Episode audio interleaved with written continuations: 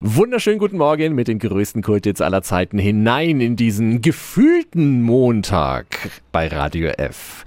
Und hatten Sie ein wunderschönes, langes Osterwochenende mit lecker Osterbrot, fluffigen Zopf oder auch einem süßen Osterlamm.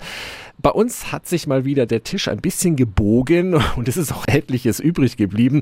Aber ich habe ein paar Tipps für Sie, wie solche Sachen länger frisch bleiben.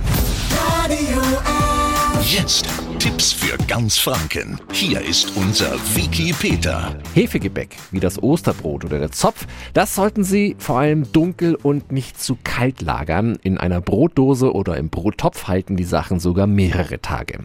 Osterlämmer lagern Sie am besten kühl, trocken und abgedeckt, bestenfalls unter einem Baumwolltuch oder einer Kuchenhaube. So können Sie auch noch rund drei Tage rausholen beim Osterlamm essen.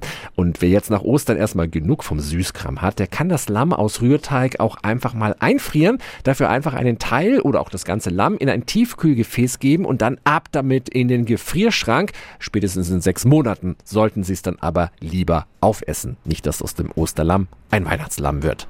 Alle Infos finden Sie auch nochmal auf radiof.de. Tipps für ganz Franken von unserem Wiki Peter.